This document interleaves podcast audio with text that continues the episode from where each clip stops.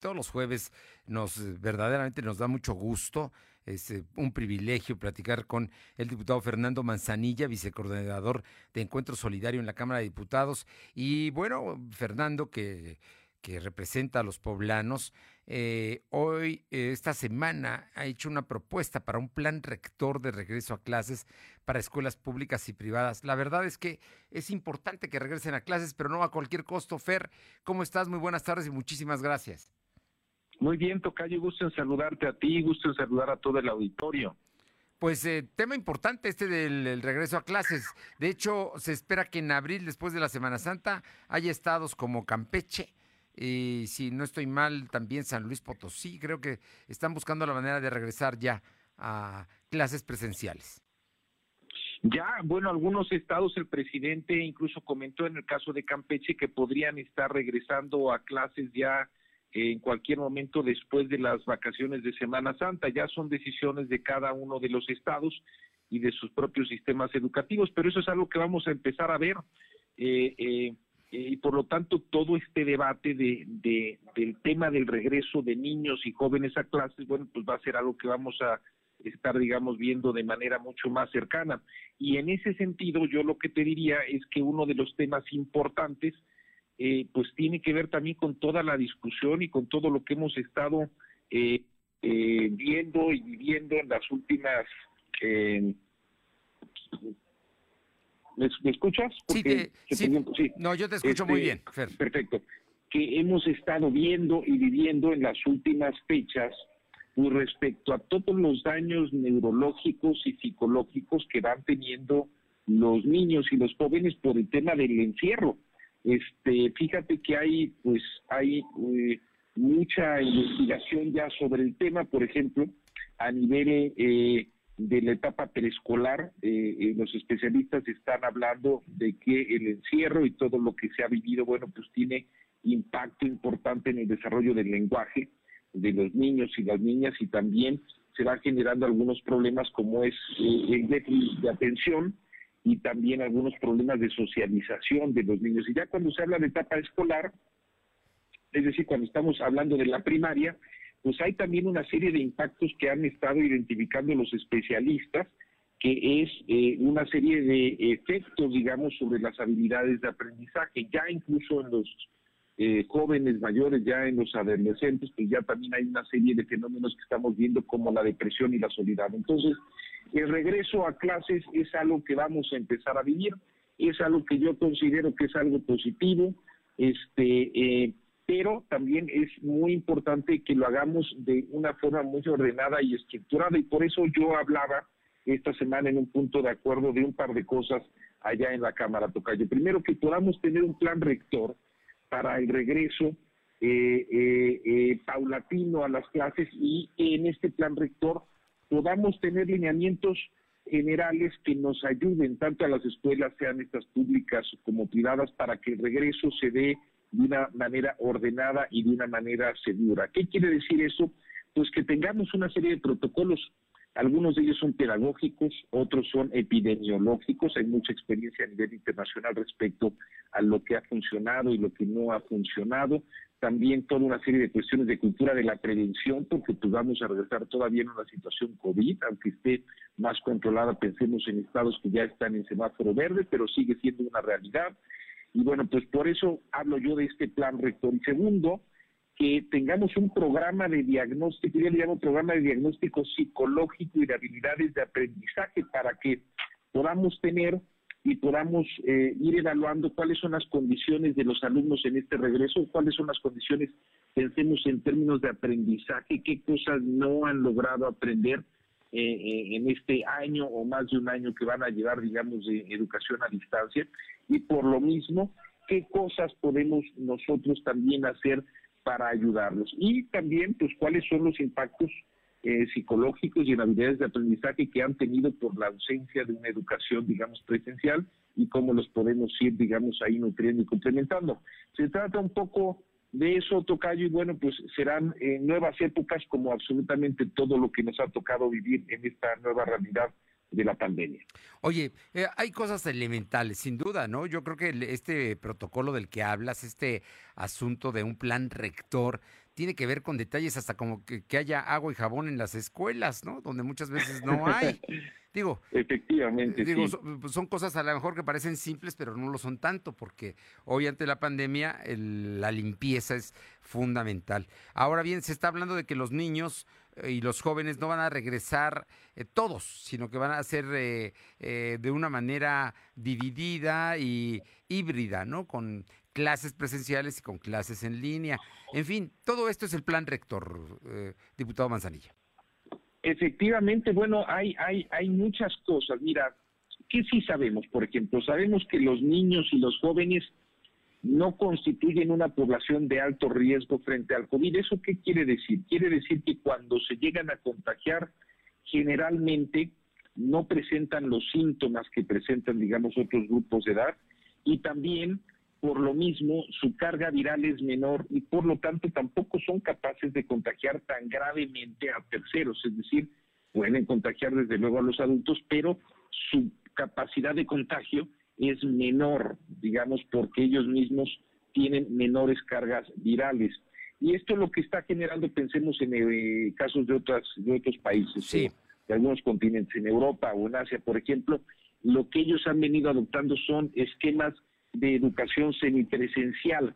Y eh, eh, eh, algunos lugares los tienen ya desde hace muchos meses, por ejemplo en el caso de Francia ellos comenzaron a partir de septiembre del año pasado, regresaron desde maternal a la universidad por estas razones, porque los jóvenes y los niños no estaban contagiando tanto, y lo hicieron aplicando lo que tú dices, esquemas semipresenciales. Eso quiere decir que a veces tienen que estar físicamente en clases, a veces no, o a veces las clases, por ejemplo, las llenan no a toda la capacidad, más o menos ellos están utilizando la mitad, entonces es como con nosotros los diputados, no van todos los diputados a todas las sesiones, sino una cuarta parte está físicamente ahí y tres cuartas partes lo seguimos a distancia. Este, lo mismo en este tema educativo y la intención aquí, bueno, la idea es que podamos ir pues explorando muchas de estas experiencias, experiencias mundiales exitosas de muchos países que ya fueron regresando atrás desde tiempo atrás, ver qué sí ha funcionado, ver qué no ha funcionado. Desde luego, como tú dices, hay muchas medidas del cuidado, el tema, digamos, de estarse limpiando constantemente, el tema del uso obligatorio de las mascarillas, este, los cubrebocas, muchos temas que seguramente nos llevarán a hacer aquí, por eso les decía yo, un plan, un protocolo, y ese protocolo, bueno, pues llevarlo a cabo de la mejor manera posible. Desde luego, en la medida en la que los niños empiecen a salir, pues va a haber mucha más actividad, los padres irán a eh, dejarlos, los padres irán a recogerlos, tendrán actividad en, clases, tendrán, digamos, el contacto con las maestras y los maestros. Yo me he encontrado, Tocayo, con mucha preocupación por parte de las maestras y los maestros de Puebla.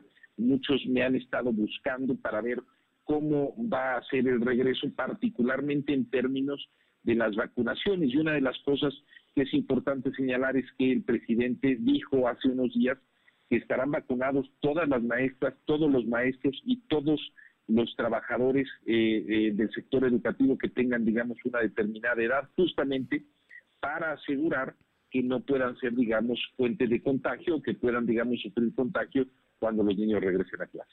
Oye, y por otra parte, muy, muy importante el programa de diagnóstico psicológico. Eh, la salud mental es un asunto que hoy eh, podremos tener consecuencias eh, post pandemia.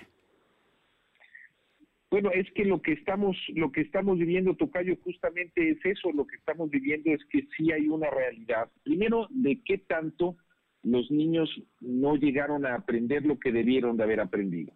Hay, hay, eh, si, si, si estamos hablando, digamos, que hace más o menos un año pasó esto y seguramente pues todavía no estaremos regresando de manera inmediata en muchos lados, pues estamos hablando de que los niños mínimo habrán perdido un año y en otros casos habrán perdido más de un año de educación formal. Entonces, algunos han podido aprovechar la educación en casa, pero pues no es lo mismo el aprendizaje en casa que, que a distancia a través de la televisión que tenerlo, digamos, físicamente, ¿no? No, no, desde luego que no es, no, es lo mismo, no, no, no, no, no se trata, digamos, del mismo, de, la misma capacidad de aprendizaje. Y segundo, pues también muchos niños acaban estando en casa y pues de una u otra manera este, pierden esa práctica de, de, de estar, digamos, en interacción con otras personas que también les van enseñando. y a veces te van enseñando pues eh, cuestiones de conocimientos o a veces te van simplemente eh, eh, enseñando, digamos, habilidades de aprendizaje, ¿no? Claro. Y por eso, por eso tenemos que hacer como parte de esto todo un programa para medir los daños neurológicos y psicológicos que están teniendo o han tenido los niños. Todos los hemos tenido, todos hemos vivido, ya lo hemos tratado aquí, todos estamos viviendo situaciones de estrés, eh, las hemos vivido porque hayamos eh, perdido a familiares cercanos o simplemente hayamos perdido, digamos, ingresos, empleos, eh, por muchas cosas que estamos viviendo a nuestro alrededor. Pero esos impactos de salud mental, pues obviamente son también muy fuertes y muy importantes en los niños que de un día para otro tuvieron que cambiar por completo su modo de vivir. Entonces, por eso el eh, medir cómo están en sus habilidades neurológicas, en sus habilidades psicológicas es importante y sobre eso tratarlas, tratarlas como se trata cualquier otra situación de disfunción, este, yo no diría pues casi de enfermedad, aunque sí finalmente es de enfermedad o de, o de problema, de problemática, ¿no? Eh, eh, de, de, lo que implica todos estos asuntos de salud mental. Diputado Fernando Manzanilla, yo por último te quiero, te quiero comentar, porque hay una, una gran inquietud en eh, en los habitantes de la capital poblana. No hay vacunas, no han llegado las vacunas. ¿Qué, qué, está pasando? Porque, bueno, ya están llegando a otras partes, afortunadamente, en la zona metropolitana ya ahorita están vacunando nueve municipios, pero falta, falta algo para que los poblanos no nos sintamos como de segunda en, las prioridades del el gobierno federal.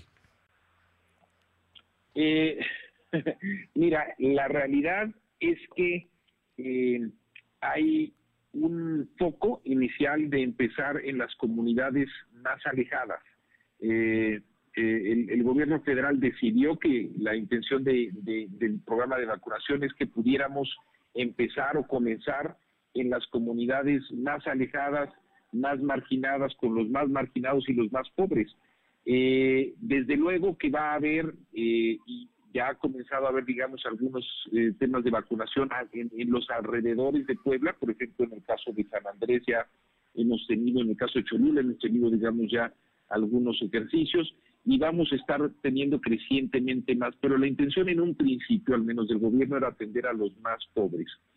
Eh, yo, yo, yo lo que lo que te comentaría es que no no se está olvidando a la capital, Seguramente en las próximas semanas o próximos meses comenzaremos en la medida en la que empiece a haber más vacunas disponibles. Ha habido un problema de, disponibilidad de la materia prima de las vacunas, pero en la medida en la que vayamos teniendo más vacunas, yo espero y sé que tendremos también algunas vacunas ya y programas de vacunación también en Puebla Capital, que desde luego es muy importante pues, porque finalmente estamos hablando del municipio más poblado del estado. Pues sí, esperemos que así sea y la verdad es que pues sí es importante. Mucha gente, incluso de Puebla, ha ido a, vacunarse a San Andrés, a San Pedro, a Santa Clara o Coyucan, en fin, a todos los municipios donde hay. Pero bueno, nunca será lo mismo que te vacunen aquí, en donde tú em, te registraste en mi vacuna, ¿no?